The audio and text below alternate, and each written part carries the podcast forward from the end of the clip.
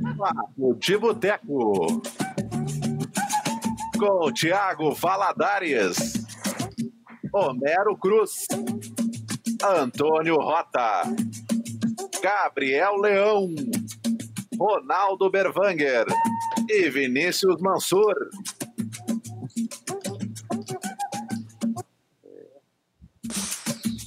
Vai daí, Thiago. Fala, gurizada medonha. Para quem tá nos assistindo aí, mais um papo de boteco que teve um problema técnico aí às 8h30, agora são uh, 8h55, 5, o famoso 5 para as 9. E estamos voltando aqui, né, ao vivo. Uh, eu acho que com todos aí, né, que estavam anteriormente. E pedir aquela, aquelas sinceras desculpas para o nosso convidado, né, que ficou ali aguardando os problemas técnicos aí. Uh, enfrentou toda a falazada, mas eu acho que agora a gente consegue dar, dar um prosseguimento aí no, na nossa live aqui, né? No papo, né? Deixa eu ver se tá todo mundo. Falar aí também que pro pessoal do Maicujo que pagou 10 reais, nós vamos estar tá devolvendo. Boa, boa! boa, Vinicinho. Pro pessoal do Maicujo aí que pagou a live, né? A gente vai estar tá devolvendo aí. É só entrar em contato aqui nos comentários depois da live. Mas eu, eu, eu, queria dar prosseguimento, já que a gente já tá ao vivo aí, vamos tocar ficha. O Antônio tá, tá por aí aqui. Voltou ele. Eu vou. Eu vou... Tá me ouvindo? Estamos, estamos todos te ouvindo, Antônio. A gente queria. Ó, com a camisa do Corinthians, para toda a audiência ver. E aí eu queria, na verdade, vamos, vamos fazer tudo direitinho, né? Voltamos agora todos aí para tu dar o, a, fazer a abertura né, do programa de novo com, com, com o Glad, que estava que tava tecendo um, uma, boa, uma boa tese ali, né? Sobre a, atua, a, atual situação do Cruzeiro, mas a gente queria refazer a pergunta para ele e, e, e, dar andamento aí. Pode, pode seguir. Então vamos lá. Não vamos perder tempo. O Tiagão já pediu desculpa aí para todo mundo. Problemas técnicos acontecem. Mas vamos que vamos. Gladinho, vamos lá. É, voltando então, vai ter que se esforçar e falar de novo aí, Gladinho. É, o Cruzeiro vem de um rebaixamento para a segunda divisão, vai ter que ouvir de novo. O Cruzeiro vem do rebaixamento. O Cruzeiro vem de um rebaixamento para a segunda divisão, teve um problema dentro de campo, teve vários problemas extra-campo, fraude, polícia no centro de treinamento. O que, que a gente quer, Gladinho? A gente sabe que tu está participando de movimentos aí que estão pedindo maior participação da torcida na gestão do clube. Queria que tu fizesse um apanhado geral para nós aí sobre essa atual situação do Cruzeiro e quais perspectivas daqui para frente. Boa noite, Gladinho. Vamos lá. Boa noite, turma. Boa noite a todos os telespectadores. É, é, é, normal, né? Esse negócio de cair acontece com todo mundo, então, quando cair live faz parte da vida, né? É, bem, eu queria mais uma vez agradecer a possibilidade de participar desse programa, Papo de Boteco, como eu disse anteriormente, está estourando aí, né, como perspectiva cronística, política, futebolística alternativa, fofoques e outras do eixo. Então é interessante a gente ter oportunidade de participar e de conversar. E sobre o Cruzeiro, então, né, é, o que, que a gente poderia falar? Né? Eu acho que é importante aí vocês darem um feedback, se tiver tudo bem aí no YouTube, o pessoal dá um joinha aí, né? Vou ter que repetir de novo. É... Bem, sobre o Cruzeiro, pessoal, qual que é a avaliação que eu faço a respeito da situação? O Cruzeiro, a gente pode enxergar ele em duas perspectivas. E o que acontece no Cruzeiro pode acontecer com qualquer time de futebol que está aqui dentro da situação, da conjuntura que a gente vive. Por quê?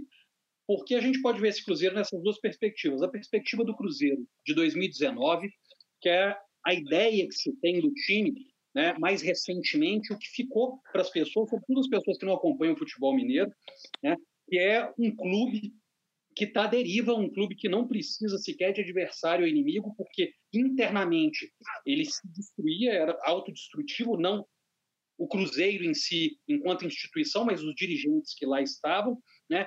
Um clube completamente antidemocrático, que fazia loucuras no que diz respeito ao próprio orçamento, né? E, além disso, as práticas do clube eram completamente absurdas e os efeitos disso a gente já teve, né? a gente já conseguiu ver com a própria Pessoal, tá um microfone aberto aí tá dando uma...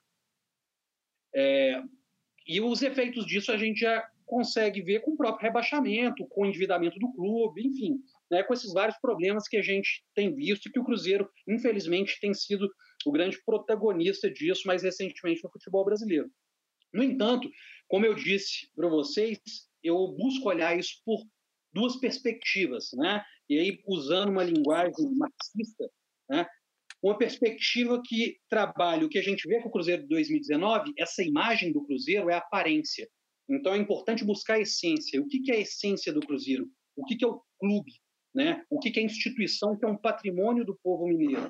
Essa instituição que é aquela instituição que deve ser visibilizada, né? que representa essa essência do povo mineiro, que vai trazer justamente a história daqueles trabalhadores que fundaram o clube, né? aqueles italianos que não tinham grana né? para comprar terra, uma vez que foi aprovada a Lei de Terras né? de 1850, eles e o, o povo, os negros escravizados, não conseguiam ficar no campo, foram para a cidade que estava né, sendo inaugurada como capital, né, no caso Belo Horizonte, trabalhar na construção civil.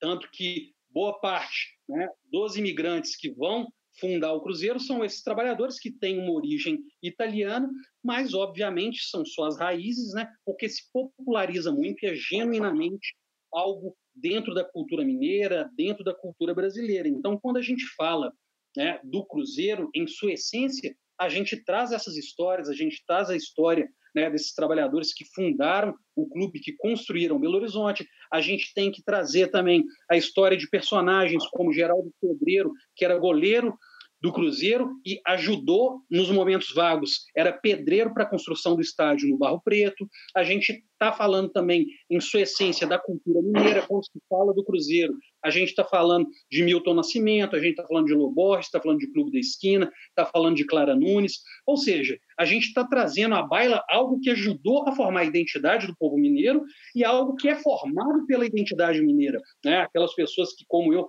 saíam no interior muitas vezes para ir na capital assistir os jogos, ir ao Mineirão, né? viver essa dinâmica de futebol, acompanhava no radinho. Então, me parece que a atual diretoria tem um desafio, né? e eles precisam resolver né? qual que vai ser a opção deles, né? qual que é o grande desafio.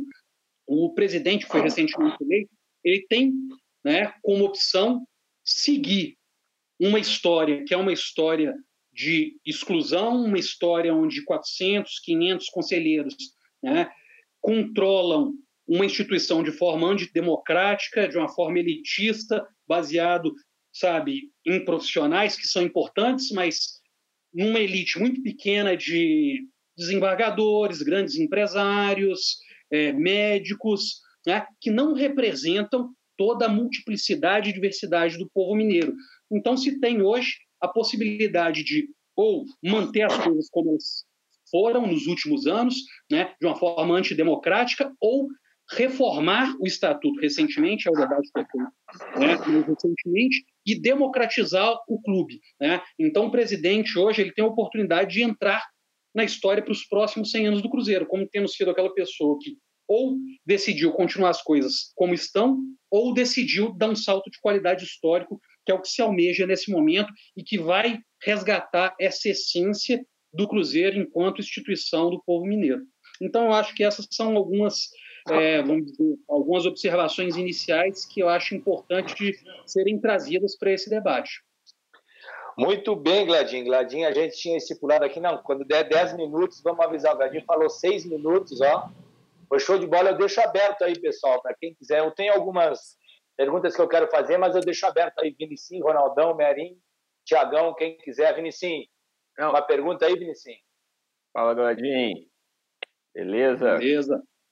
Irmão, deixa eu te perguntar. Você acha que politicamente tem alguma coisa no horizonte é, próximo nesse sentido que você está falando? Assim, existe esse debate dentro do clube, isso para além do, né, do que você acha e tal. Você realmente vê alguma possibilidade de mudança política no Cruzeiro nesse sentido de democratizar? Eu acho que um momento igual esse nunca existiu, porque, de fato, a gente vive isso não só no Cruzeiro, mas o Cruzeiro. Eu escrevi até um, um artigo quando o Cruzeiro caiu, que o Cruzeiro é meio que uma janela do Brasil, né, nesse momento. Por quê? Porque é uma crise tão profunda que ele abre possibilidades. De um momento de crise não, se, não quer dizer que vai abrir para boas possibilidades, mas ele também, essas possibilidades, elas também se colocam dentro de um horizonte. Então, me parece que a oportunidade que está colocada agora, que fica muito clara, é que essas pessoas que colocaram o Cruzeiro é, na situação que se encontra agora, e que boa parte delas permanecem no clube, até porque a forma que é, foi eleito presidente do conselho foi a partir de uma dinâmica que pareceu muito um conchavo judicial ali, através de liminares, né, o que deveria ser derrubado e não foi, né, para manter determinados grupos dentro do poder, mas se tem uma pressão externa muito forte. Né? Então, é importante ressaltar iniciativas como é, do pessoal da Democracia Celeste, que tem uma proposta muito clara de democratização do estatuto, que é bom para todo mundo, sobretudo para o Cruzeiro. Né? Então, esses grupos que estão lá, eles têm que se sensibilizar com isso, né? entender que esse tipo de processo de democratização, como aconteceu com o Inter, como aconteceu com Bahia, como aconteceu com o Fluminense, ele é necessário nessa conjuntura. Então, grupos como a Democracia Celeste, como a Resistência Azul Popular, que eu estou até com a blusa deles agora, aqui, que é uma organizada que tem pautas muito claras para a democratização do clube. Então, se tem uma mobilização nesse momento, e como eu disse, é um momento de mudança, é um momento de mudança, inclusive, da direção. Né? Então, eu acredito, sim, eu tenho esperança, né? eu acho que as negociações vão continuar e os diálogos com a sociedade civil né, e com a, torcida cruzeirense ela tem se intensificado e a tendência é isso de alguma forma incomodar quem está com a batata, vamos dizer, na mão. Né? Ela está esquentando. Então, uma medida prudente, me parece, seria esse processo de democratização via sócio-torcedor. Né? Que eles também tivessem dinheiro, direito a voto, inclusive né, os, as camadas, vamos dizer, né, mais simples, mais baratas de sócio-torcedor. Então, eu acho que algumas coisas estão acontecendo e espero que surtam resultado, até porque ano que vem é nosso centenário, né? Então, é emblemático que esse tipo de mudança aconteça nesse momento, nesse período da história do clube. Muito bem, Gladinho. É, eu vou passar a bola para o Merim, que o Merim, para quem, só para explicar, o Homero faltou luz lá em Florianópolis, o Homero está no escuro, no 4G na garra, mas faz questão de participar. Merim, a bola está contigo aí, Merim. Fala para o Muito boa aí. noite, muito boa noite, amigos. Muito boa noite, meu amigo professor Gladstone. Homero, chega um pouquinho mais perto do celular, Merim. Chega mais perto do celular. melhor agora? Tá bom, pode seguir. Estamos na garra, estamos aqui em Florianópolis, sem luz. Teve ciclone, teve tudo, mas eu não ia deixar a chance não ia perder a chance de falar e ouvir um pouco sobre o Cruzeiro a partir da perspectiva do Gladstone, que é um professor, é um estudioso e é um torcedor daqueles que a gente admira. Eu queria contar para o Gladin que eu comecei a gostar do Cruzeiro, ouvi meu tio contar da melhor derrota do Internacional para o Cruzeiro que ele viu, que foi em 76 pela Libertadores, 5 a 4 três meses depois do Inter ter ganho a final do Brasileiro, e ele se emocionava me contando do melhor futebol que ele já viu na vida dele. Ele pegou um Fuca, saiu do Lagoa Vermelha e foi até Belo Horizonte para assistir esse jogo. E aí, fatos que deram no que deu: corrupção dentro do clube, falta de democracia e espaço de fala de, de todo o âmbito da torcida, os mesmos reelegendo os mesmos, e péssimos contratos, contratos longos, aonde tinha fraudes nos contratos, contratos com jogadores com porcentagem para dirigente, enfim, troca de treinador, resultado, rebaixamento. Eu comentava com o Gaga dia desses, aqui na live, que essencial para o reestabelecimento do clube é a torcida. Como o Cruzeiro vai recuperar a sua força sem a torcida em campo? Nessa situação de pandemia. Se os jogos voltarem com o portão fechado, a dificuldade, acredito, ainda vai ser maior para o Cruzeiro. Queria a tua opinião em relação a isso, meu irmão. Pergunta boa, Merinho. E boa lembrança também, a lembrança de 75, o time do Cruzeiro, para quem não lembra, em 76 foi campeão da Libertadores. Joãozinho, Nelinho, Raul. Então, assim, né? É Só, time uma parte, uma parte, doutor Gladstone O Cruzeiro foi campeão em 76 da Libertadores da América, uma batida de falta contra o River Plate no Chile, onde o cara que ia bater estava voltando e o outro se atravessou e bateu, o outro fez o gol. Não, não é o cara, né, Lin? O cara que cobraria era o Merim, o cara que cobraria era o maior cobrador de falta, talvez, da história do futebol brasileiro, que é o Nelinho. Então, quando ele vai sair, o Joãozinho, que era muito louco, né? Joãozinho doido, era conhecido, ele chega e bate a falta no ângulo. É, então, assim, ele toma uma bronca do técnico, inclusive, né? O Cruzeiro. Gladinho, imagina se ele erra, hein, Gladinho? Imagina se ele erra? Tá louco, né? Mas, assim, é incrível. Histórias que, como eu disse, essa essência, né? essência de algo que, assim, é mais do que futebol, né? E tanto é mais futebol que essa pergunta sua me remete, Merin, a nossa torcedora ilustre, a Salomé, que falece após o jogo né, contra o Palmeiras e o rebaixamento, né, que era uma senhora de 87 anos de idade, se eu não me engano, 83, enfim, né, e que acompanhava todos os jogos do Cruzeiro. Então é muito interessante o que, que significa para o povo mineiro. É a pessoa que trabalhava, limpava o chão do Cruzeiro. Né, e acompanhava todos os jogos, era torcedora, levava o mascotinho, a diretoria está até homenageando ela, botou o nome no estádio, botou o nome de uma mascote de Salomé, mas isso é que eu falo, Merim, isso não basta. Na verdade, a gente precisa de pessoas como a Salomé tendo possibilidade de escolha dos dirigentes do Cruzeiro. Aí sim é respeitar a Salomé.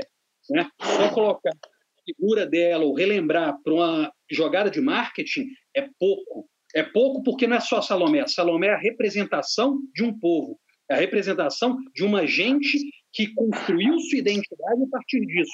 Que vai desde o caipira no interior, que fica ouvindo o joguinho, até o cara que está no campo, que estava na geral e que acompanha o dia a dia do clube. Então, eu acho que, mesmo estando de portões fechados, por outro lado, também o fato de não ter futebol ajuda, em alguma medida, a pressionar. Os torcedores ficam atentos com o que está rolando em direção. Então, já que não está rolando jogo, vamos ver o que esses caras estão fazendo. Então, eles também começam a se, vamos dizer, a se ter que se movimentar e dar uma satisfação para a torcida, porque senão vai ter torcedor tacando latim em dirigente, votação, tacaram no senhor Zezé Perrella, no senhor Serginho da Alterosa Esporte, né? O outro vigarista do ex-presidente nem apareceu. Então, assim, na votação. Então, assim, é importante destacar, né? É, o passo a ser dado, ele é mais do que estético de marketing, entendeu? Ele tem que ser concreto e real. É isso que a gente espera. Muito bem, Gladinho. Bela pergunta, Merim. Vou passar a bola para o Tiagão. Tiagão, qual é a tua? Tem alguma pergunta aí para o Gladim? A bola está contigo, Tiagão. Olá, é, Gladinho. É, na verdade é sempre um prazer ouvir o Gladinho, né? Sempre com boas histórias, tendo, trazendo um bom histórico, né, do Cruzeiro, enfim. Mas eu queria falar de do cenário atual. É, o que que ele o que que ele enxerga agora esse ano, para esse ano na verdade que está meio complicado, né? Uh, todos nós sabemos. E uh, pro ano que vem também, enfim, aí a gente não sabe o que vai acontecer, mas de reestruturação mesmo do clube, né? Uh, e eu falo isso muito por conta do que aconteceu com o Internacional. É, depois do. Eu acho que foi, foi depois, o Merinho pode me corrigir aí, ou, ou, alguém do programa, eu não tô certo aqui de datas, tá? Ato falho mas eu acho que se descobriu todas as falcatruas que aconteceram no Internacional, eu acho que no ano, no final já de 2017, eu acho que em 18, se eu não me engano, a parte onde o Ministério Público, o Ministério Público investiga, né? Eu acho que a nova direção assumiu, viu o tamanho do rombo, resolveu nomear uma auditoria que, que reconheceu algumas fraudes Isso. É, mas era mais é para recordar a data, assim. Mas nessa, a, a, a, em cima disso, assim, como, como que. Na verdade, tem muitas coisas que já se descobriram do Cruzeiro agora, né? Qual é a, a forma, enfim, a, receita por onde começar essa reestruturação, o Gladinho? Em cima do que já se viu com o Inter, né? Que, que acabou, óbvio, conseguiu subir, mas uh, se viu que teve muita coisa de errado, enfim. Como, como, como a torcida pode fazer parte, enfim, e, e, e tentar reerguer o clube, né? Tiagão, isso aí assim é uma pergunta que, na verdade, ela não tem uma resposta pronta, porque é, não é possível se fazer a mudança que é necessária imediatamente, né? É, por que, que não é possível? Porque as pessoas não vão sair dali, não vão largar o osso. E isso foi demonstrado, como eu disse para vocês, nas eleições. Né? Tem o grupo político ainda está ali dentro. Né? Parte do grupo político está ali no conselho. Então, a primeira coisa importante foi ter saído diretoria. A segunda é a responsabilização desses diretores, né? Então, se os caras gastaram, né, igual é, botou em casa noturna, gastaram em contratos que são abusivos e não deveriam ter sido feitos, eles devem responder, sabe? Deve se quebrar a pessoa jurídica, não pode ficar se escondendo atrás de uma pessoa jurídica para fazer e para cometer ilícito, entendeu? Então eles têm que responder. E aí quem está falando é o jurista agora, né? Eles têm que responder juridicamente sobre isso, né? E eu não falo nem só penalmente, mas civilmente né, para o clube reaver essas quantias, porque ele não pode ser prejudicado por conta de uma má gestão. Imagina se toda má gestão fa é, faça o que o, essa gestão fez com o Cruzeiro. Sabe? Não se sustenta nenhuma associação. Não, lembrando que o clube é, de futebol é uma associação, não é uma empresa. E é importante ressaltar também é, para as pessoas que se iludem com os mecenas. Né? A gente tem como nosso rival hoje uma política de um mecenas. Né? Que, querendo ou não, tá, tá jogando dinheiro ali, tá jogando, não sei quando a conta chega, né? Enfim, né? Não é, não tem, não é problema nosso, não é problema meu. O problema nosso do Cruzeiro é o quê? É conseguir sobreviver agora. Sobreviver pagando as dívidas, cobrando esses caras que colocaram o clube nessa situação e conseguir contar e recontar a nossa história democratizando o clube. Como eu disse, para essa mudança acontecer, ela tem que ser via democratização, por mais que ela seja mais demorada, mas isso tem que acontecer. No caso do Inter, hoje a gente já tem, por exemplo, o Clube do Povo, se eu não me engano, organizando chapa para disputar. É isso, sabe? Isso aí faz bem para a instituição. Né? Quem está no Cruzeiro hoje tem que ter essa clareza, espero que tenha, porque vai fazer bem para todo mundo, inclusive para eles. Né? Ter esse contato e conseguir ressignificar o clube, a instituição, né? não mercantilizando o clube, até porque o Cruzeiro não é mercadoria. Né? O Cruzeiro faz parte da cultura do povo mineiro. A cultura do povo mineiro não se compra. Muito bem, Gladinho, muito bem. A bancada colorada aí do programa pegou a sua experiência de dor e de sofrimento com a queda aí e fez perguntas, ó, muito boas. Ronaldão, quer dar um pitaco daí, Ronaldão? Olha, primeiramente, o meu boa noite ao Gladim, que é uma das grandes figuras que eu tenho morando no meu coração, porque o cara é um cara de um conhecimento do mundo total, desde a macropolítica até passando pelo, pela academia e chegando no futebol, não tanto, mas no campo também, joga um bom futebol. Quero ressaltar. Mas antes de fazer a minha pergunta em relação ao Cruzeiro, nós temos que ouvir um trechinho assim para sintetizar o que aconteceu lá naquele dia. Vamos ver. E o Cruzeiro está na Série B do Campeonato Brasileiro. Dois para o Palmeiras, zero para a equipe do Palmeiras.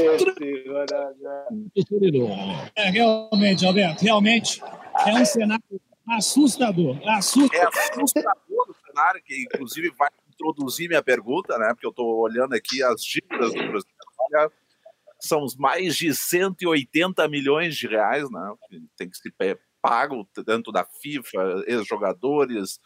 Eu, tipo, eu, a pergunta assim que todo mundo quer saber como sair desse montante milionário e um, refundar um time. Já estão falando em fusão com a Ameriquinha, porque não? Não, também não é para tanto. Né?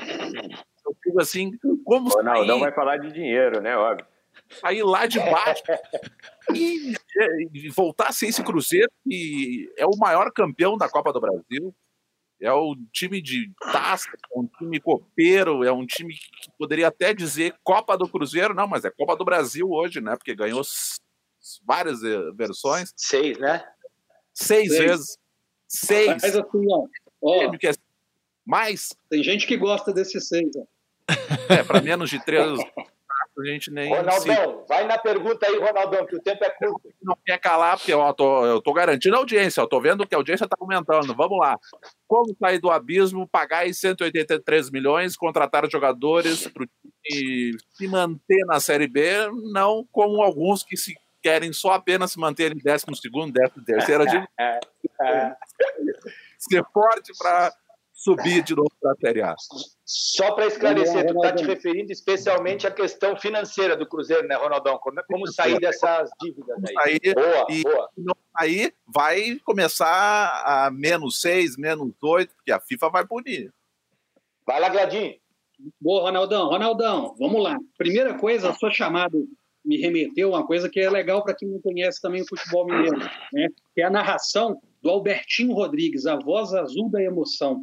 Né? Para quem não conhece o Albertinho Rodrigues, ele narra jogo do Cruzeiro desde a época do Tostão, meu amigo. Então, ele narrou o título da Taça Brasil do Cruzeiro sobre o Santos de Pelé. Né? Então, para a gente ver que estava lá e está narrando, narrou rebaixamento também. Então, na verdade, essa visibilidade, esse tipo de, de gente que a gente quer próximo para reconstruir o clube. Né? Reconstruir o clube, é igual alguns falam, falam, né? Ah, falir e aí construir outra coisa. Não, porque não tem como falir. Eu já falei, o Cruzeiro não é empresa. Né? Na natureza jurídica dele é uma associação. Né? Então, essa é a primeira coisa. É, segunda coisa, o Ronaldão ressaltou, é importante. Como que vai sair disso? Primeiro, tendo uma gestão séria. Né? Se tiver uma gestão séria, já é um caminho. Segundo, como eu disse, democratizando o clube. Democratizando o clube, você joga responsabilidade para as pessoas que entrarem. Você tem um controle que é um controle da sociedade também, e não só de um conselho, igual o que estava no passado, e não fez nada né, nas barbaridades dos contratos que eram feitos. O conselho tem que fiscalizar. Não fez nada e continua ali. Então, a gente precisa do quê? Vai precisar de fazer vaquinha, igual está fazendo, né? Meu pai até mandou uma recentemente ainda, mas eu não tenho confiança para contribuir com vaquinha para o Cruzeiro ainda não. Né? Vaquinha, vendendo jogador, é, enfim, né? várias, várias iniciativas que, com certeza, pela visibilidade que o clube tem, isso vai, isso vai surgir nessas oportunidades, né? E as contas elas vão se ajeitando, né? Não fazer contratos malucos igual os que, os que foram feitos, reaver parte do dinheiro, se tudo der certo, aí o jurídico tem que estar preparado para isso. Então, eu acho que várias ações nesse sentido, né, de sanar o clube para conseguir dar os próximos passos vão acontecer. Gladstone, eu acho que... Oi? Gladstone, não se preocupe com a questão financeira. O Cruzeiro é um gigante do futebol brasileiro. E a imagem do Cruzeiro gera crédito aonde estiver. Se o Cruzeiro pedir um real para cada torcedor, eu acredito que já paga em dobro essa dívida. Quando um clube grande cai para a segunda divisão, a torcida abraça. Foi assim com o Timão, foi assim com o Grêmio, foi assim com o Internacional. Aliás, essa pergunta do Ronaldão é uma pergunta armadilha. Ele sabe a resposta. Ele já esteve lá duas vezes. Melhor do que ele aqui, ninguém para saber o que é estar na segunda divisão. E ele voltou a primeira vez, inclusive em oitavo colocado, ele conseguiu voltar. Foi uma mágica que até hoje ninguém Oitavo sabe. nada, foi décimo segundo, Homero. Décimo segundo. Subiram então, 12. tranquilo, Gladstone, que é uma pergunta armadilha, ele sabe a resposta, ele melhor do que ninguém. Aliás, o único que pode tirar sarro aqui é o Vinicinho, tá? Então, te fecha aí, ô Grêmio. Deixa o Cruzeiro. Maravilha. Gladinho, quer concluir aí? Gladinho? Nós, 180 milhões de reais. Desde quando isso Tu aí? quer, tu quer concluir essa parte do Cruzeiro antes de a gente ir para a próxima pauta? Sim. Não, na verdade, Vai assim, é, eu acho que é isso, sabe? Tem que ficar. É, chamar atenção para essa questão, mas dá muita raiva, né? Porque a torcida tem que pagar o que 10 dirigentes fizeram, né? Esses caras têm que, eles têm que ser responsabilizados de alguma forma, né? Não dá para ficar assim. É por isso que alguns deles não conseguem sair hoje em Belo Horizonte, né? Não conseguem sair, tranquilo. Aqui em Porto Alegre, continua assim um grande tempo. saiu super bem Mas- e não é xingado. Não é xingado. O pífero roubou do Internacional e é Peraí, idolatrado. E é Peraí, ô. Ronaldão. Calma, a gente tá no Cruzeiro.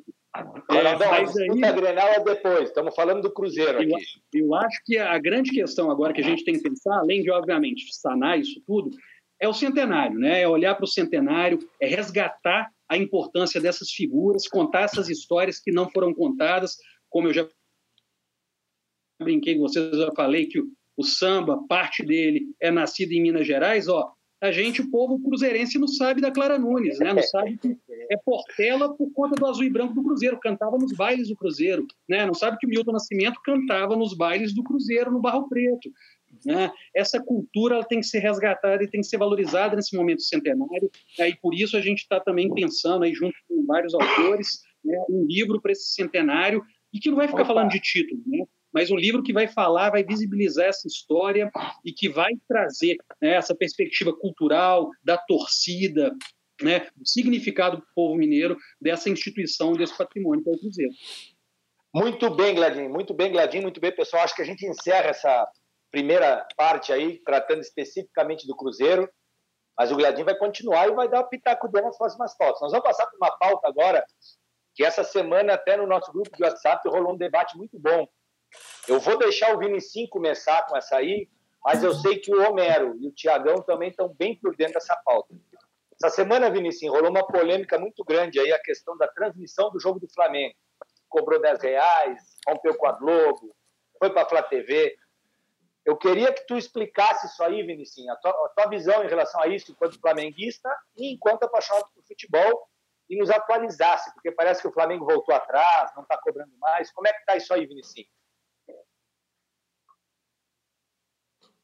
Cara, vamos lá, né? Na última live aí a gente conversou um pouco desse rompimento é, na briga que o Flamengo teve com a Globo, depois foi lá no Bolsonaro pedir a MP e não sei o quê. É, mas resumindo, né? O que, que aconteceu? O Flamengo fez uma transmissão pelo seu canal na quarta-feira passada do último jogo de, da série de grupos ali do, do segundo turno, Flamengo e Boa Vista. É, a torcida comprou a ideia, né? O grosso da torcida, pelo menos, dá para você medir por internet. É, então, assim, uma diretoria que está com a tendência clubista, né, da, da, da, maioria da torcida de reagir, com uma diretoria que está com uma certa moral por conta da fase do time. A, não houve grande oposição, apesar de uma ala pequena, inclusive de dentro do clube, do clube protestar contra esse modelo de você jogar para a internet as transmissões. O, a diretoria se saiu bem, entre aspas, aí, né, com a torcida nessa transmissão. Aí eles tiveram bons números, o Flamengo teve cerca de 2 milhões e 200 mil pessoas conectadas, né, assistindo. Teria sido a maior transmissão, etc., do Brasil nesse sentido, e tipo uns 800 mil de lucro. Enfim, veio o próximo jogo, aí já na semifinal, Flamengo e Volta Redonda, que foi agora, final de semana, domingo. É, aí a diretoria graças a Deus, faz uma enorme cagada, né? Porque eu, particularmente, acho essa opção que a diretoria fez muito ruim para a internet. E qual foi a cagada? Ela apostou, primeiro ela anunciou que ia cobrar, né? Que as pessoas pagariam 10 reais. Então, isso já gerou um, uma repulsa muito grande na torcida, né? Uma, uma reação muito forte. E aí foi muito interessante, porque foi a primeira vez que a, a a maioria da torcida, eu acho, né, dos torcedores se indignou de alguma forma, se sentiu afetado por essa diretoria, né, que tem diversas posturas aí condenáveis. É, o que aconteceu também é que foi anunciada uma plataforma, a tal da Maicujo, né, é, que enquanto as pessoas estavam tentando se cadastrar, comprar o, o programa lá, enfim, né, o, o ingresso virtual para ver o jogo, também tiveram diversos problemas, a plataforma caiu e tal. E eu acho que o terceiro problema também é que o nome Maicujo remeteu a torcida ao Márcio Araújo. Então a galera já não gostou muito também do nome, remeteu a mais lembrança. E bom, o que aconteceu é que na hora do jogo, o, a transmissão, a, a, muitas pessoas não estavam conseguindo acessar a transmissão, não estavam nem conseguindo efetuar o pagamento. O Flamengo recuou e abriu a transmissão na Flá TV. Então aí as pessoas puderam ver na Flá TV. Então, digamos, foi meio que um fiasco e que a diretoria não admitiu, né? Porque a diretoria é, bizarramente colocou que o problema da plataforma é porque teve muito acesso, é, né? Tentando sair por fora. E depois, ainda, numa cara de pau ainda maior, a diretoria soltou uma nota dizendo que ia devolver os 10 reais, é, mas botando no último parágrafo assim, não, não, com essas palavras, mas era tipo, ó, veja bem, se você pedir seus 10 reais de volta, isso vai sair dos cofres do Flamengo. É, então, enfim, foi um, uma postura patética da diretoria para uma exibição bizarra e, enfim, deu, dando um passo que ela não tinha aí qualquer condição de dar, né? sem contar todas as outras questões anteriores complicadas. E aí, só para terminar, assim, para ficar nessa parte e aí abrir para vocês, o, o imbróglio está armado para final do segundo turno, que pode ser a final do Carioca se o Flamengo vencer pois do é. Fluminense. Que foi o mando do O Fluminense ganhou o mando do jogo, então o Flamengo não tem o direito de transmissão. Pela MP que o Flamengo reivindica, né? O direito de transmissão é do mandante. Então, o Flamengo perdeu o mando para o Fluminense no sorteio. O Fluminense, por sua vez, é, não queria entrar no campeonato. Então, também, assim, é, e a Globo, por conta da atitude do Flamengo, rompeu o contrato Rompeu. De transmissão. Então, a Globo também já falou que não vai transmitir o jogo, mesmo a, a justiça, de alguma maneira, dando um direito para ela e o, e o Fluminense ter o contrato com a Globo. Né? Então, assim, resumindo, conclusão: o Campeonato Carioca termina para é, caminha para terminar de maneira patética, né? É, o campeonato nem deveria ter começado por conta da pandemia. É, o, há uma indefinição se vai ter transmissão desse segundo turno e há uma indefinição, inclusive, do que, que vai ser o próximo Carioca no que vem, se é que vai ter, porque nesse, né, sem, a- sem uma transmissora, uma emissora como a Globo, não existe Carioca, né? Então, é, alter- aí, por fim, alternativa às transmissões, que é o debate de fundo aí, né? Está muito longe é, de você ter um modelo alternativo no Brasil além da Globo, né? Acho que o Flamengo, o período do Flamengo aí, de, é, essas testes que o Flamengo fez, podem ser só testes, né? Porque os próximos campeonatos brasileiros meio que já estão vendidos, mas enfim, foram experiências que eu espero sejam avaliadas muito criticamente e eu também avalio muito mal é, como o Flamengo sai desse processo, que eu acho que o Flamengo sai isolado politicamente, tanto no Rio quanto no futebol brasileiro, né? Tem uma postura muito assodada da diretoria aí e que eu acho que politicamente a gente vai colher muitos frutos negativos por conta da diretoria dar o passo maior do que as, as próprias pernas e de não articular isso, né? Não fazer um processo pensando no futebol brasileiro, há um certo deslumbre aí do do Landim, dessa diretoria e enfim, acho que é isso, mais ou menos. né? Não sei se respondi. Não, era aí, isso mesmo, Vinicinho. Só para deixar bem claro, Vinicinho, a Flá TV aí, ela só transmitiria os jogos onde o Flamengo é o mandante, né? É isso? Isso. E a Na Globo, verdade- por suas vezes, não transmite jogos do Flamengo. Então, Não, na- a final da é Taça Rio agora, né? isso. Então a final vai ser um Fla-Flu. Se Isso. o mando, o mando é do Fluminense, pelo que entendi que tu falou, é isso? Isso. Então aí a Globo não transmitiria, porque ela não transmite jogo do Flamengo, e a Flá TV não transmitiria, porque é um jogo, entre aspas, fora de casa. Essa é, a É, treta. na, na verdade, está uma bagunça, porque, assim, pela interpretação da Globo, a Globo tem que ter os dois. Na verdade, era a lei que valia antes, né? Antes da MP. Para você transmitir um jogo, os dois times tinham que ceder os seus direitos, né? Então tinha que ter uma Perfeito. negociação que envolvesse os dois times. Com a MP, ela dá o direito ao mandante. Então foi isso que o Flamengo, essa manobra que o Flamengo fez para poder vender seus jogos sem é, um acordo com a Globo, porque no Campeonato Carioca a Globo já tinha acordo com todos os outros times, entendeu? Só que aí agora Certo. a gente chega no final do Carioca, como o Flamengo também comprou essa briga, quando ele transmite o primeiro jogo sem acordo com a Globo, a Globo vai e rompe o contrato com todo o Campeonato Carioca. Ela fala que vai pagar o dinheiro para todos os clubes, mas rompe o contrato e diz que não vai transmitir mais nenhum jogo. Ela, Ela chega a trans- transmitiu, ela transmitiu esse último Isso. por uma decisão da justiça, né? Exatamente. Aí, a fe- é, quando a Globo fala que não vai transmitir nem, mais nenhum jogo, a federação entra com uma ação e obriga a Globo a transmitir. Aí a Globo vai e transmite. Só que aí agora a justiça fala que nessa semifinal a Globo não tem obrigação de transmitir porque o Flamengo não tinha contrato com ela. Enfim, tá uma, é uma zona, entendeu? No, no final Ou das seja, o contas, campeonato carioca continua sendo campeonato carioca, é isso. Um exatamente. campeonato que não deveria nem ter voltado, né? Mas vamos lá, para a Exatamente. gente seguir aqui, só para fechar esse assunto, para a gente não se estender muito, que a gente ainda tem o quem foi melhor, que hoje está imperdível. Mas assim, é, a- esse debate traz à tona é, uma discussão que já havia, assim, já havia, estava sendo feita. Vocês acham que o futuro das transmissões de futebol passa pela internet? A internet tem a força de quebrar é, essa tradição, digamos assim, da televisão? Qual é a opinião de vocês? Rapidinho, vocês acham que num futuro próximo a gente pode ter jogos exclusivamente transmitidos pela internet? Atlético Paranaense, Curitiba, o Exato. Bahia já, eu acho que já está começando a fazer isso, pensando. Gladys, eu acho se eu não me engano, teve um Atletiba que foi só pela internet, né? Facebook, pelo Facebook. É, é, vocês acham que isso pode ser um- uma realidade no futuro próximo? Ainda Eu acredito que sim. internet não tem as, as pessoas não têm acesso à internet ainda. A internet É, ainda é um mecanismo de luxo, né? Não, veja, Então os jogos têm que ser abertos e vai prejudicar democraticar. pequenos. E eu ainda digo que a MP já nasceu morta. É, eu, eu, eu acho, eu, tô, eu acho que é, é bem difícil. Eu acho que é bem difícil tu.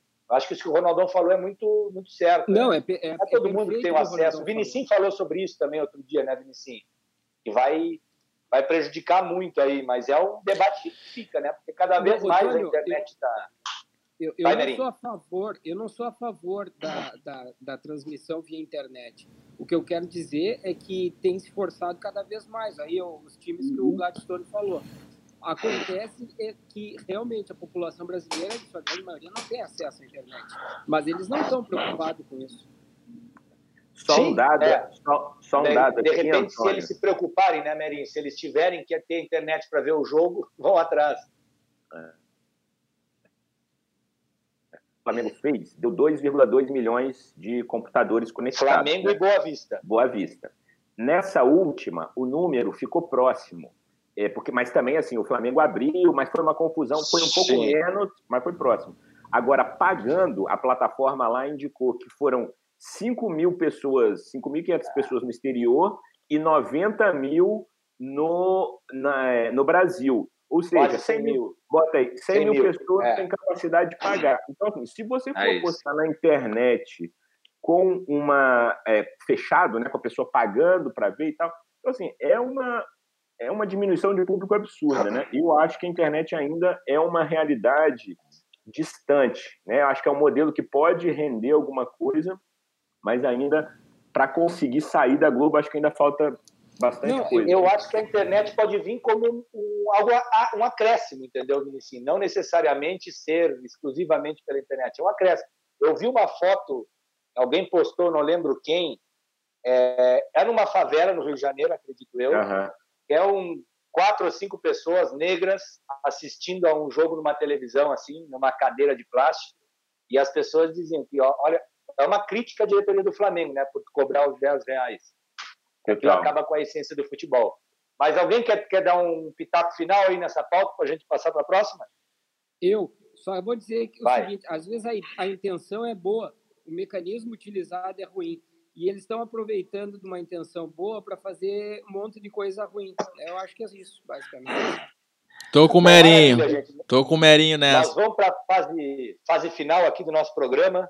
Tem o quem foi melhor, o caos do Vai. Pergunta pro Thiago aí, que tá tendo participação aí da- nas redes aí da turma. Tiagão e o Ronaldão estavam olhando como é que tá o YouTube aí. Tá, tá tendo aqui. Olha, eu vou dar um salve aqui pra turma que tá acompanhando. Ah, bastante gente Vai aqui. lá. Eu vou dar uma. Vou citar aqui de quem tá acompanhando a gente. Ó, Jackson II, Patrick Mariano. Patrick Mariano fez várias perguntas aqui, né? Mas aí eu acho que com o andamento do programa, o nosso mediador aí pode, pode selecionar alguma, enfim. É, Gerson Ataíde. vamos- vamos- Antônio Ant- Anselmo Rota, desculpa, Anselmo Rota, Gabriel Cardoso, tem uma turma aqui que tá nos acompanhando, né? Dá um salve aí pra Muito audiência bom. que Nós Ricardo vamos- Cavalcante, tem bastante gente aqui. Henrique Amu agora no apareceu também. A gente... Tiagão, a gente pode fazer assim, ó, a gente vai pro, pro fechamento e no final a gente seleciona uma pergunta pro Gladinho encerrar o programa. Boa, boa, boa. Depois eu vou até anunciar algumas, algumas novidades aí que a gente pode Boa. fazer pros próximos aí. Seguinte, pessoal, nós vamos agora pro nosso Quem Foi Melhor. E o Quem Foi Melhor de hoje foi definido pelo Vinicim. A gente teve uma ideia, Gladinho, de tentar de alguma maneira... encaixar um- Sugerido. Eu sugeri. É, sugerido, mas foi aceito por unanimidade.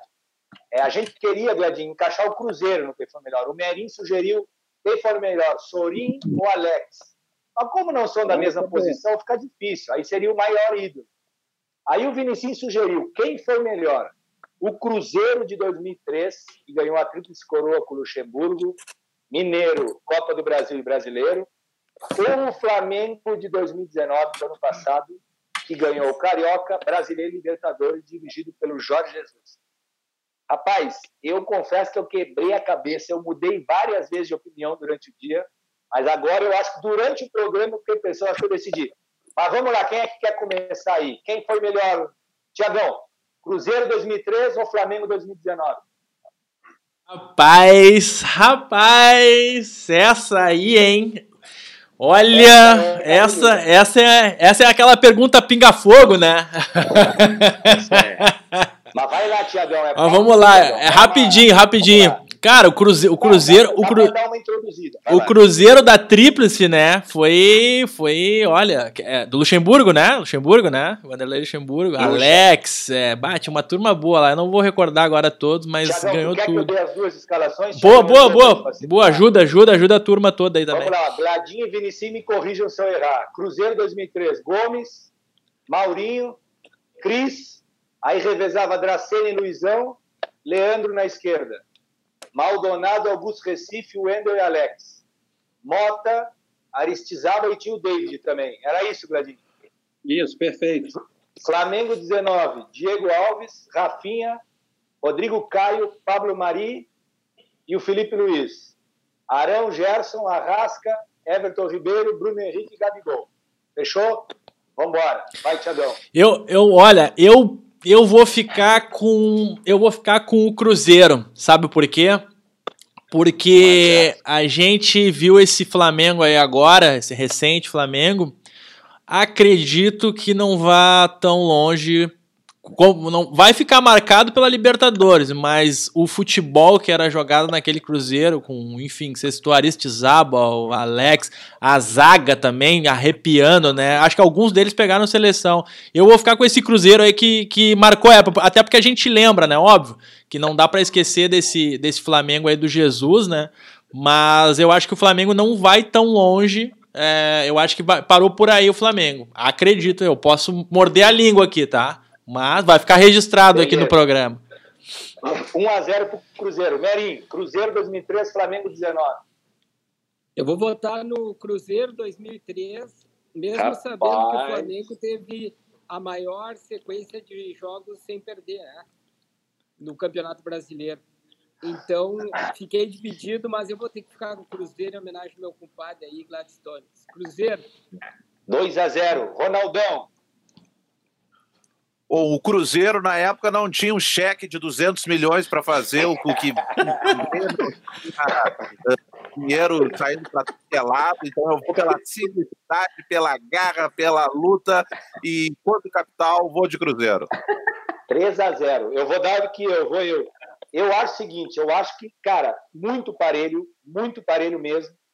Eu acho que para começar, os dois times têm grandes treinadores, tanto Luxemburgo, 2003, como o Jorge Jesus. Acho que são times muitíssimo parelhos, que jogavam futebol bonito. Ah, então, assim, se eu for pegar, eu acho, por exemplo, que nenhum jogador do Flamengo jogou tanta bola como o Alex jogou naquele ano não só naquele ano, como na carreira toda. Mas, se for pegar posição por posição, eu vou votar no Flamengo. Eu acho que o Flamengo era mais time.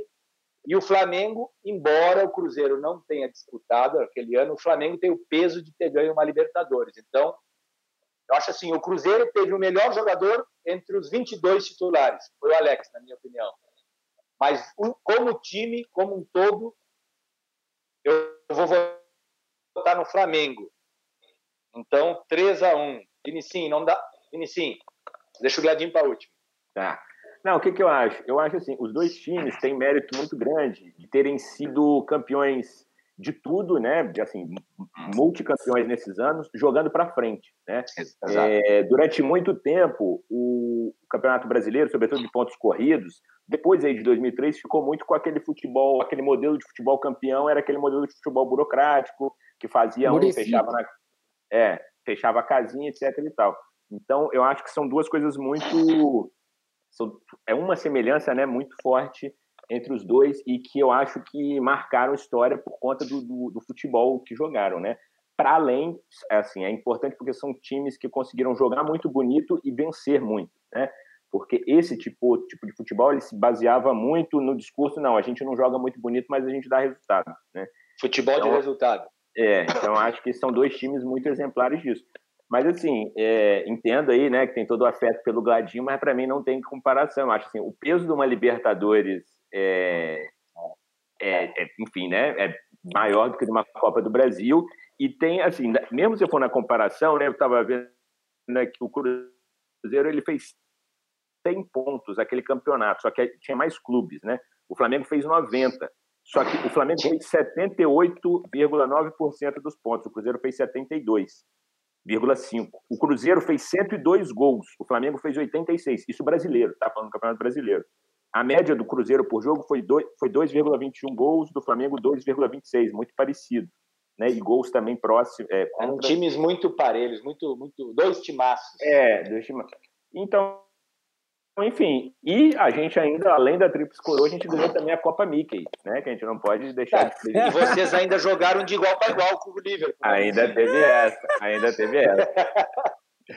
Antes de passar para o Gladinho, só para esclarecer, os dois times ganharam tudo que disputaram, né? Não. Porque o Cruzeiro não disputou a Libertadores aquele ano, não foi, Não, Gladinho? o Flamengo. E o Flamengo, ah, o Flamengo disputou a Copa do Brasil, O né? Flamengo saiu para o Atlético É. Paranaense. Atlético. Exatamente, perfeito. Então tá 3 a 2 pro Cruzeiro, agora o Gladinho encerra. Não tem como, né, Gladinho? Vai daí, Gladinho. Vamos lá. Ó, antes eu queria fazer um parênteses do Merinho aí para contemplar, né? Que ele falou dessa possibilidade que seria entre Alex e Sorin, né? E aí muito rapidamente, né? O Alex não precisa nem falar, vocês já falaram em 2003, eu vou responder nisso a partir do Alex. Só que não tem nada comparável nos últimos 50 anos do que Juan Pablo Sorin. É muito fácil falar. né? o cara, e aí eu, tem cruzeirense que ainda fala assim, não, mas o Nonato foi melhor que o Sorin. Falei, meu amigo, o cara foi capitão da seleção argentina na Copa de 2006. O cara, assim, comia a bola, fazia gol, fazia acontecer. É isso, ele não tem muitos títulos pelo clube, mas o cara que é argentino chega e fala assim: Argentina, criança cachorro pro mato, vem encerrar a carreira, é Cruzeiro. Tipo Assim, você quer o quê? E o cara ficou morre de raiva em Oi? Hein, Gladinho? O cara ficou morando em BH, né? Ele mora em BH, É, né? Rapaz, é, não tem nem assim, sabe? É outro patamar, como gosta o flamenguista de falar, né? Outro lá. Mas sobre o, a enquete aí, né? Ela é muito boa e assim, eu vou falar com vocês, sem clubismo, eu fiquei muito na dúvida mesmo, muito na dúvida porque, de fato, eu nunca vi nada igual 2003. Nunca tinha visto nada igual 2003. Né? E acompanhei muito 2003, morava em Viçosa, né? Via muito ali no posto, onde eu conheci o Gaga, né? Vendo os jogos, só que sem virar amigo, né? Como virar amigo depois. E eu ia de vez em quando ao Mineirão, né? Fui algumas vezes nas finais, eu fui, etc. E eu nunca tinha, eu nunca via nada igual. Era bonito de ver o Cruzeiro jogar. né? Então as novas gerações têm que revisitar isso. E eu só fui voltar a ver algo parecido com o que eu vi em 2019, né? Quem não sabe, eu moro no Rio de Janeiro e eu de vez em quando acompanho o Vinicinho, Enzo, entre outros amigos que vão ao estádio, né? Para ver o jogo, que é uma delícia, é um ótimo programa de fazer no Rio. E aí é um dos problemas que Belo Horizonte tem, que não é uma mobilidade urbana que leve o metrô até o estádio, coisa que aqui no Rio de Janeiro tem, né, das diversas cidades, o Maracanã que é central, então é um ótimo programa. E assim, vi vários jogos do Flamengo, no Maracanã, inclusive, e é uma coisa assim, sensacional. Né, de fato, né, um time que está assim, né, fora dos outros padrões. Mas eu acho que não a, a melhor comparação não é a comparação de um elenco, de um jogador com o outro, como o Antônio fez. É a comparação de o que, que o coletivo produz. E o coletivo que o Flamengo produz é sensacional e o que o Cruzeiro produzia é sensacional também. E o que me ganhou para eu escolher foi um argumento que o Ronaldão deu agora, que é esse argumento que o Cruzeiro ele forjou aquilo sem precisar ter um investimento que o investimento que o Flamengo tem. Então, Precisar Cruzeiro. Não teve MVP do Cruzeiro. então, eu acho que isso aí é algo que. É isso, o time jogava, assim, era, um, era uma coisa sensacional, era, assim, de babá, né? Ver o Cruzeiro jogar da forma que o Flamengo joga, só que sem ter o aporte financeiro que o Flamengo tem nos dias de hoje. Então, nesse, no aspecto geral, né, falando, levando em consideração todos os elementos, o Cruzeiro teria essa vantagem para mim sobre o Flamengo de 2019. 4 a 2 para o Cruzeiro de 2003. E isso é bom tu falar, Gladinho, que o, o se eu não me engano, até me corrija, eu acho que foi o último grande trabalho do Lucha, assim, não foi? De, de destaque Ah, mesmo? Foi, né? arrebentar, sim, foi. Ah, foi e o Lucha vinha né? de, e o Lucha vinha de 10 anos, desde aquele Palmeiras. Na verdade, começou no Bragantino, em 1990, que ele ganhou o Paulista com o Bragantino.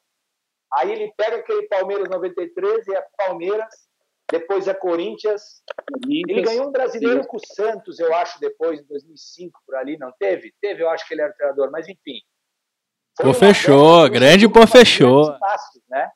Porque isso É, o Santos ganhou em falou, 2002 brasileiro, não sei se com o Luxemburgo. Não, não, ele ganhou com o em 2002. Leão em 2002, que era Robinho e Diego, e depois ele ganhou com o Lucha, que o Ricardinho jogava no Santos. Teve, eu acho, um título aí que foi. Mas só assim, isso é muito importante, que o Luxemburgo formava cada time, né, Gladinho? Que jogava bonito mesmo. Aquele É. Corinthians, 98, 99, Palmeiras 93, 94. O cara era. Pô, o cara chegou no Real Madrid, né? A partir desses trabalhos. Mas, enfim, tá encerrado 4 a 2 pro Cruzeiro, Vinicinho. Ficamos sozinhos nessa, Vinicinho. Eu mudei de ideia no meio do programa. Eu ia votar no Cruzeiro por causa do Alex. Por causa do Alex. Mas aí eu pensei, caraca, é um timaço o Flamengo, cara. Aí tem Libertadores, mas enfim, 4 a 2 Cruzeiro. Gente, para encerrar, nós vamos fazer um caos do Merim. Para aí, Ronaldão. Calma, calma. O Ronaldão. Ah, é por causa do Merim. Causos, cal, cal, cal, causos do Merim. Só para contextualizar, a gente vai fazer o caos do Merim. O Gladinho vai dar uma dica cultural. Aí, quando a gente der a... Eu, ia fazer as despedidas, Thiagão, mas eu acho que ao invés da despedida, tu pode ler uma pergunta aí da audiência para o Gladinho responder e a gente encerra, beleza? Boa, boa, vamos lá. Vamos então no caos do Merim. Causos do Merim.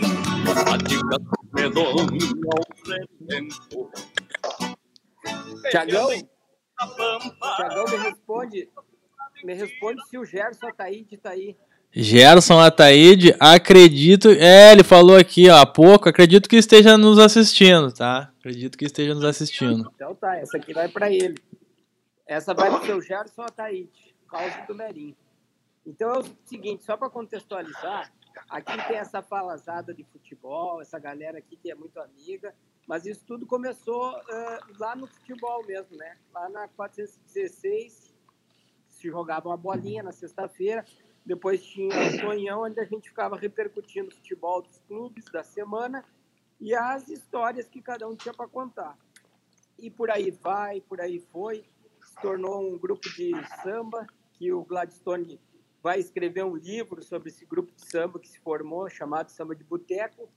E esse Samba de Boteco ganhou o mundo, foi tocar em vários lugares, a começar na Chapada, em São Jorge, chegando até o, para mim, o melhor, o segundo melhor, para o Vinicinho, para mim, o melhor carnaval do mundo, que é de Olinda. E o melhor carnaval do mundo em Olinda, dos vários que já estiveram meus amigos lá, tem um que foi ficou marcado pela história do protagonista, né? Que nada mais foi do que uma roda de samba, aonde ficavam os instrumentos e quem queria chegar uma roda democrática de samba, quem queria chegar podia chegar, pegar o instrumento e tocar. E um instrumento que estava ali e estava dando sopa era o pandeiro. E chegou um cara novo no grupo, que ainda ninguém conhecia direito, pegou esse pandeiro e começou a dar um show desse pandeiro. Tal a sorte que alguém que estava lá, meio quieto, olhando, assim, chegou perto do tia e disse as seguintes frases que ficaram memoráveis. Quem é esse Rosmenaide que está tocando meu pandeiro? A gente passa, a gente passa o ano todo fornecendo samba, levando alegria e chega esse cara pagando de doido e roubando nosso espaço de fala. Tiaguinho, nós somos os protagonistas do núcleo duro sambístico da novela das oito. Quem é esse doido?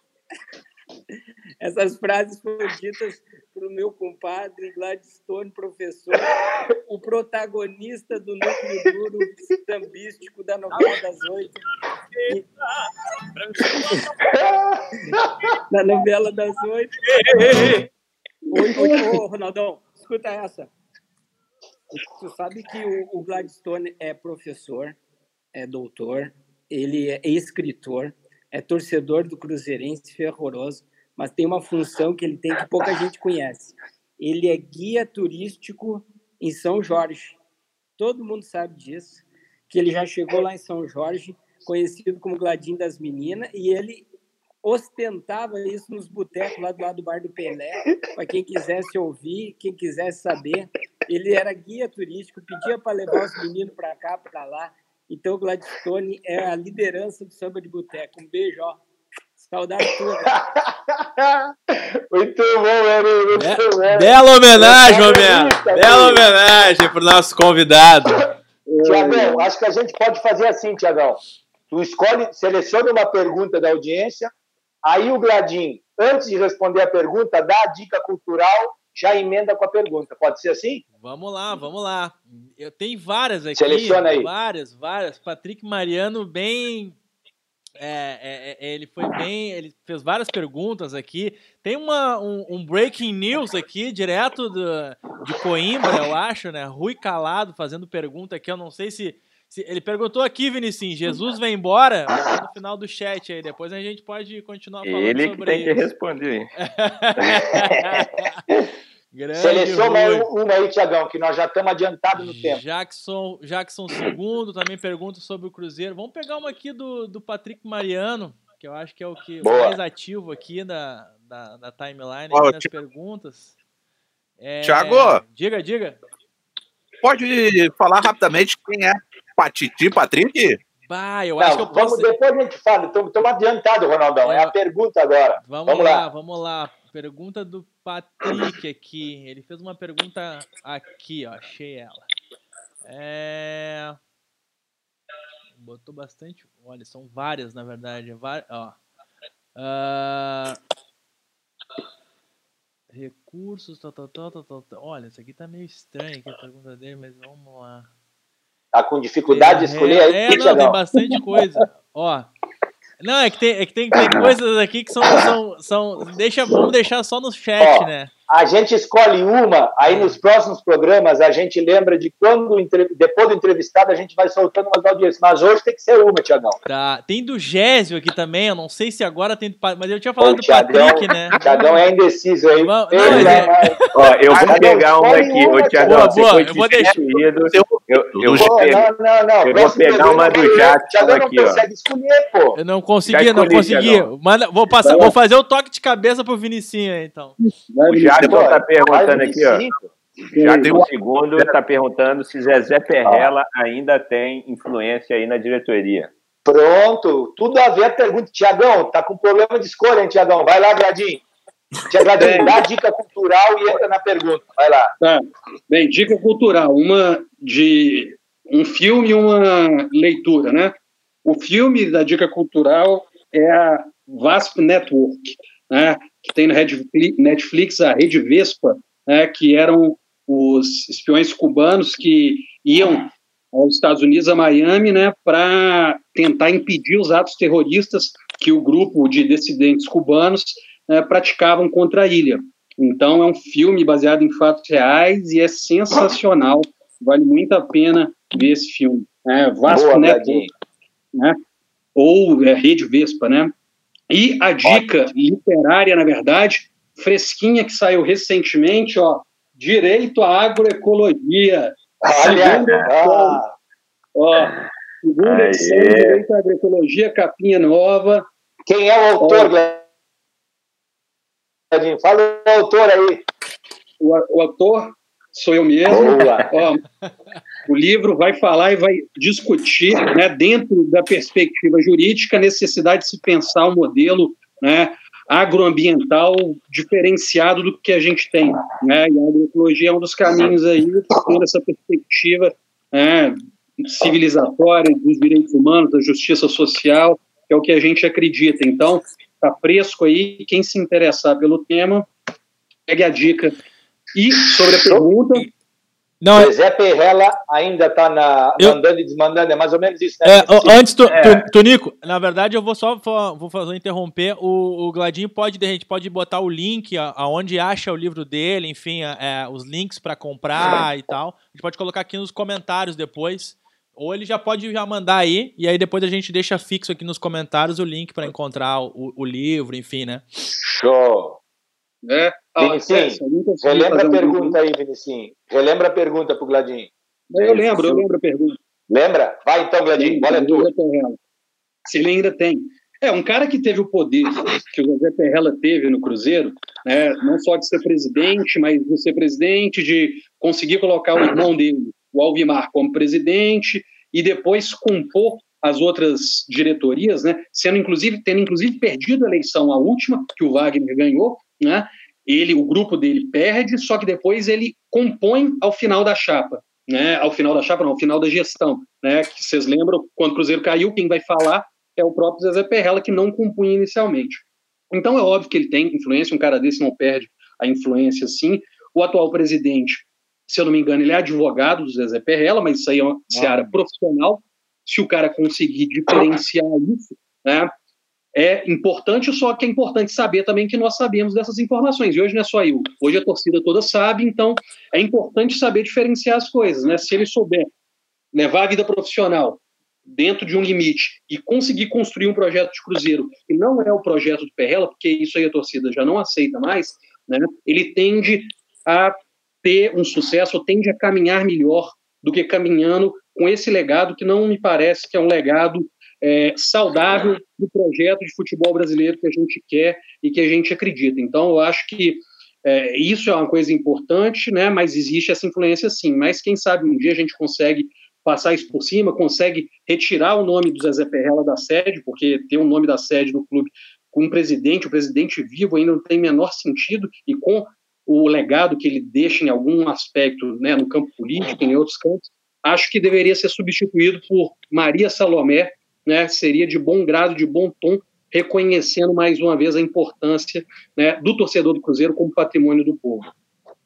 Show de bola, Gladinho. Só um último família... pitaquinho, Gladinho, último pitaco, eu fiquei curioso. Teve alguma chapa que foi verdadeiramente de oposição ao Perrella, ao, ao, ao grupo do Perrella ou não? Não, na verdade, foi... não, é, verdadeiramente não. Sim, tiveram Verdade... chapas diferentes, né? Mas, que compunham mas era oposição ao grupo do. É, na verdade, a maior importância era retirar a diretoria anterior, né? Mais Entendi. do que o Perrella ou não. Então era tirar o mal maior foi retirado. O Itair. O Perrella é outra situação. Ele não está na direção do Cruzeiro hoje. E isso é importante ressaltar. Ele não está Ótimo. na direção. Agora, influência o cara tem? Tem. Ah, negar. Perfeito. Gladinho, muitíssimo obrigado aí pela tua presença. Eu sei que eu falei contigo hoje à tarde, tu disse, tu, Nico, eu só vou entrar em meia que eu tenho reunião na universidade. Obrigado aí por é, deixar conosco aí parte do teu tempo. É sempre muito bom te ouvir, como disse o Homero, é sempre uma aula. Aliás, tivemos uma aula do Portuga, Rui Calado, segunda passada. Gladinho, olha, o negócio tá ficando bom, hein, Mary? É, mas obrigado, viu, Gladinho? Quando quiser aparecer de novo, a gente combina, tu vem aí. Vinicius, dá o teu tchau aí, rapidão pra galera. Valeu, galera. Aquele abraço. Abraço, Gladinho. Vamos tomar uma cerveja aí qualquer dia daqui a uns meses, quem sabe.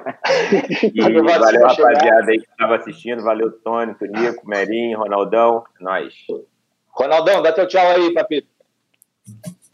Ó, oh, queria deixar, né, já entrando no clima aqui no, na pedida dos. Mas é bate-bola o tchau aí, Ronaldão. Vamos lá. É que eu concordo com esse programa que tem dois apresentadores e vamos, né, na próxima coordenar um pouquinho, quem apresenta um pouco mais, um pouco menos, né? Depois a gente fala. Gostei do Gladinho, olha, um intelectual, um cruzeirense que vai ter que se esforçar bastante para voltar, porque né, 180 é complicado. E o que tu tem de dívida, o do lado ali de ti tem de né, superávit. Dá um abraço a todo mundo aí, Merim. Tamo junto. Eu ainda vou lá. Um abraço. Valeu, Papito. Valeu aí, Merim. Na raça, na raça, na coragem, no 4G. Quero deixar meu registro, meu muito obrigado, Gladstone. É uma aula direito a a, a ecologia, a agroecologia, eu estou junto contigo nessa. Tem que diminuir mesmo essa plantação de soja e vamos comer um alimento saudável, que é o que o povo precisa. Não precisa de grão. Quem come grão é bicho, a gente come é alimento saudável. Um beijo. Valeu, velho. Vai daí, Tiagão, para encerrar. Bom, eu queria agradecer ao Glad, né, por mais uma aula, né? E, enfim, a gente está sempre aprendendo com ele. Pedir mais uma vez desculpas à audiência aí, né? Pelo início meio truculento ali, né? Meio atrapalhado, mas depois a gente conseguiu retomar. E segunda-feira que vem estamos aí de novo, né? 8 e meia, é, ao vivo com o próximo convidado aí, que vai ser divulgado durante a semana. Valeu. É isso aí, pessoal. Muito importante vocês deixarem ali nos comentários crítica, sugestão, para a gente ir alinhando direitinho, viu? Grande abraço, boa noite. Falou, galera. Obrigado aí, gente. Valeu, valeu, valeu. pelo convite. Estou à disposição.